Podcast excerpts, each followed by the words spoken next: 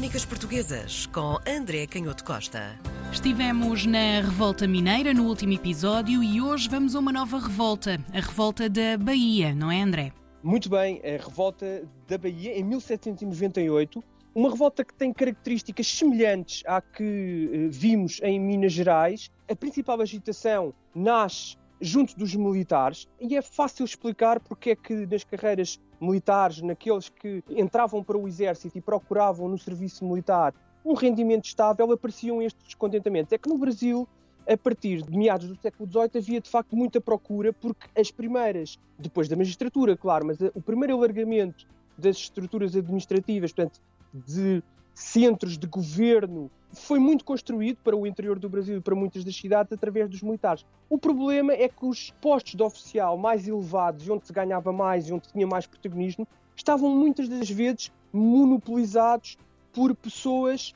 com maior ligação à corte, às vezes mesmo portugueses, chamemos-lhe assim, por oposição àqueles que tinham eh, já nascido no Brasil ou que até viviam já muitas gerações no Brasil. No seio da carreira militar começou a aparecer esta tensão embora depois as reivindicações não tivessem necessariamente, até por uma questão de retórica política hum. e para convencer o resto da população, as questões muitas vezes não apareciam como sendo questões estritamente militares. Apareciam as questões clássicas, o facto de considerarem a coroa de Portugal e a administração da coroa opressora por um lado e incompetente por outro, o facto de se querer que as igrejas, e isto na Bahia foi muito importante, que a igreja da Bahia se tornasse independente daquilo que era ditado em Roma. É curioso, esta ideia das igrejas regionais ou nacionais está sempre muito ligado às revoluções políticas. Isto aconteceu em Inglaterra e vai depois também acontecer em França. E depois, claro, o acesso mais livre a livros e o aparecimento de, de sociedades secretas, que por um lado era uma reivindicação, o facto das pessoas poderem reunir, e por outro lado era através dessas sociedades secretas que também estas ideias se tornavam mais difundidas e nós sabemos que, a partir de, pelo menos de 1795, circulava na Bahia uma cópia da Constituição Francesa, uma Constituição que, para a época, era considerada muito radical e muito avançada em termos de, de direitos humanos e de direitos políticos. E a Bahia tinha ainda um sentimento de perda, porque nós sabemos que a Bahia tinha sido até 1763 a sede do vice-reinado do Brasil, a única relação, o único tribunal de relação, que era o tribunal mais importante do Brasil, tinha sido na Bahia até 1751, depois tinha aparecido um outro tribunal no Rio de Janeiro, a somar a estas reivindicações políticas e este mal-estar, este sentimento de injustiça nas carreiras militares, havia de facto estas estas reivindicações mais clássicas. A relação então da, da coroa portuguesa com esta região do Brasil mutou totalmente com o comércio do ouro. Sim, todo o Brasil foi puxado um, um pouco mais a sul. Nós sabemos isso a partir do momento em que as Minas Gerais se transformam numa zona urbana de maior industrialização, com as próprias minas atraindo rotas de comércio, há uma tendência daquele território para ser puxado mais a sul e, portanto, o Rio de Janeiro ganha outra,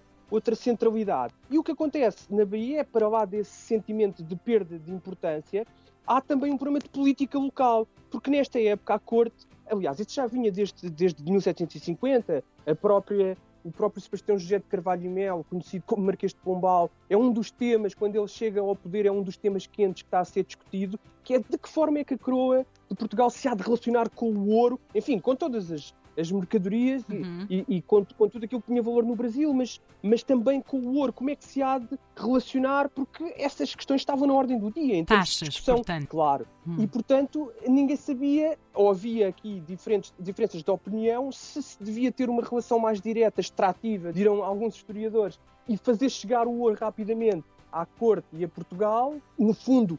condicionar toda a administração e toda a política da corte para se extrair o ouro ou ter uhum. uma visão um pouco mais integrada e desenvolver todo o território e todos os tipos de comércio e não dar tanta importância ao ouro. Isso vai criar, de facto, uma grande clivagem com as elites baianas, entre o, o próprio governo da Bahia que tinha uma opinião sobre este problema, a corte, por outro lado, o Dom Rodrigo de Sousa Coutinho, que é um dos secretários de Estado mais importantes depois da morte do, do Marquês de Pombal e que tem uma visão de voltar a colocar o ouro e a cobrança de um imposto sobre o ouro como um tema fundamental, e nós sabemos que estas questões de cobrança fiscal, montar uma máquina administrativa para conseguir cobrar os impostos, vão obviamente criar muito descontentamento e, portanto, aparecem estes grandes negociantes. É muito curioso porque eles vão ser chamados por cronistas da época a corporação dos enteados, enteados porque no fundo eram todos familiares uns dos outros, eram clientelas, eram elites que se relacionavam de forma muito próxima através do parentesco